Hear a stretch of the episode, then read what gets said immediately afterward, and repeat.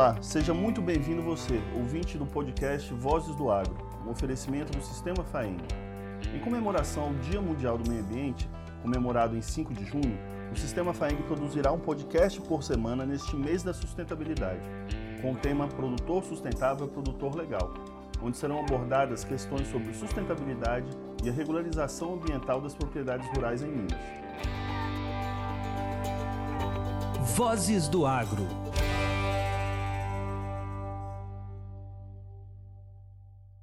Eu sou Rogério Moraes, analista de sustentabilidade do Sistema FAENG. Nesse episódio, vamos abordar sobre aspectos constitucionais da preservação ambiental no Brasil.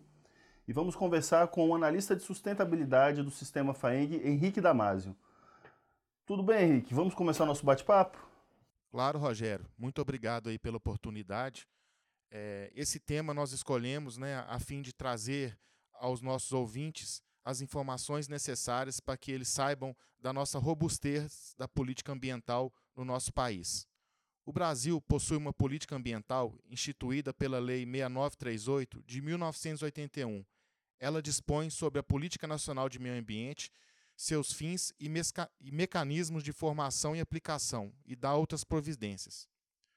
A política nacional tem por objetivo a preservação, melhoria e recuperação da qualidade ambiental propícia à vida, visando assegurar no país condições ao desenvolvimento socioeconômico, aos interesses da segurança nacional e à proteção do meio ambiente.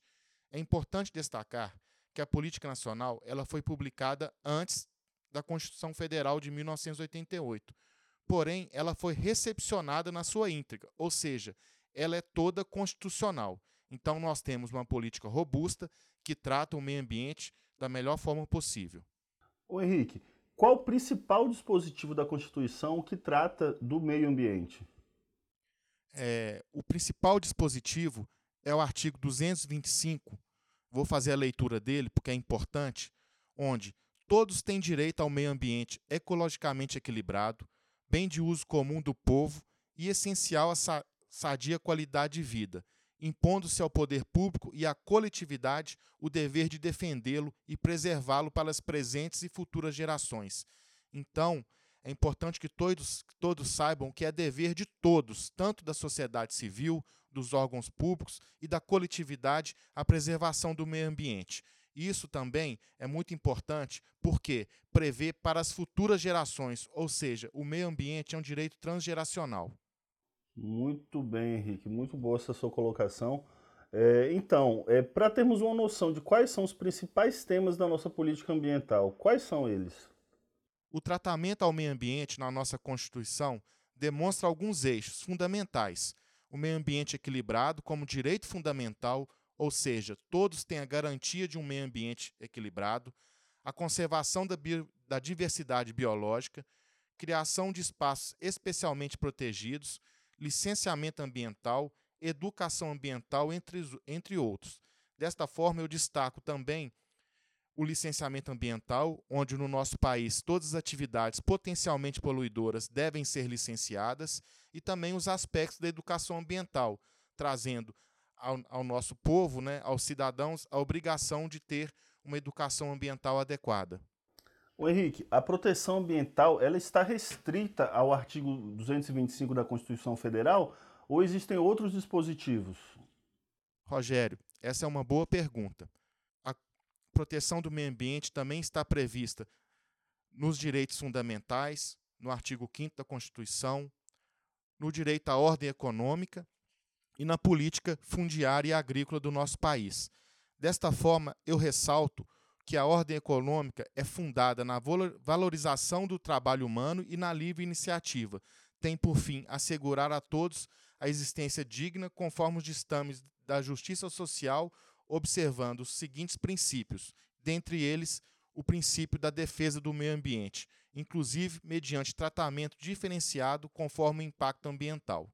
Então, é previsto, além do artigo 225, a nossa Constituição a preservação do meio ambiente. E Henrique, a Constituição Federal ela garante a efetiva proteção do meio ambiente? Rogério, garante sim, na medida em que ela estabelece as diretrizes e a responsabilidade coletiva da proteção ambiental. todos somos responsáveis pela sua preservação. Existem princípios do direito, como o de desenvolvimento sustentável, que estabelece a necessidade de conciliar a preservação ambiental com o desenvolvimento econômico e social. Isso é muito importante, é o tripé da sustentabilidade. O desenvolvimento econômico não é antagônico ao desenvolvimento sustentável, uma vez que ele cria riquezas que precisam ser distribuídas. Então, para o nosso público, isso é muito importante. Produzir respeitando os ditames da Constituição. Muito se fala, Henrique, é, do desmatamento dos biomas, como do Cerrado, da Mata Atlântica. Esses biomas realmente estão ameaçados?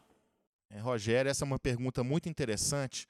É importante que, que o nosso público saiba que muitas vezes os dados divulgados pela mídia não fazem relação com o percentual do território remanescente desses biomas com as extensões dos estados e também não levam em consideração um fato muito importante que é a regeneração natural das áreas. Né? No caso aqui, em Minas Gerais, no bioma Mata Atlântica, para se ter como exemplo, para cada um hectare que um empreendedor ou produtor rural suprima, ele é obrigado, por lei, a preservar dois.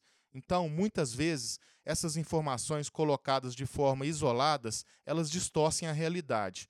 Então, é necessário avaliar essas informações de forma adequada a fim de evitar equívocos e narrativas que não representam a realidade. O Henrique, é, na sua opinião, após mais de 30 anos da nossa Constituição Federal, podemos reconhecer avanços e melhorias na proteção ambiental do país? Certamente, Rogério. Temos uma política ambiental robusta, um sistema que permite o controle e regularização de atividades potencialmente poluidoras, dentre outros instrumentos previstos na Constituição é preciso avançar nas políticas positivas, como pagamento por serviços ambientais, melhorar a fiscalização, visando a prevenção de danos ambientais e a, e a atualização de normas infralegais. Portanto, é necessário avaliar as informações de forma adequada. Desta forma, também, a gente prevê que o meio ambiente será muito bem protegido aqui no nosso país. Bom, Henrique, a gente falou muito da questão federal e a proteção ambiental no nosso estado. Qual é a sua avaliação? Minas Gerais é destaque no cenário nacional em relação à preservação ambiental, possui 33% da sua área preservada, tem um órgão ambiental com atuação descentralizada, o que permite uma boa proteção ambiental, principalmente no que tange a fiscalização ambientais, área protegida e gestão de recurso hídrico. Como, como exemplo, Minas Gerais é um dos poucos estados da federação que possui um Conselho de Política Ambiental paritário, criado em 1977, com representação do poder público e sociedade civil, com atribuição de definir as políticas públicas ambientais que serão praticadas. Como efeito, temos uma política participativa, o que permite o atendimento a todos os anseios da sociedade. Muito bem, Henrique. Então, para a gente finalizar, quais são as suas considerações finais?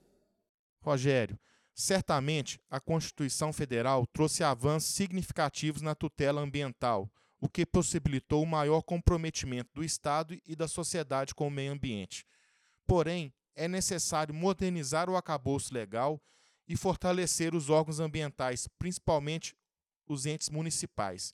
Para você ter ideia, os regramentos que a gente trabalha com o meio ambiente são de 1986, de 1997, resoluções do CONAMA, que estão ultrapassadas e precisam ser modernizadas. Daí a necessidade da publicação da Lei Geral do Licenciamento, atualização das normas e fortalecimento do licenciamento ambiental.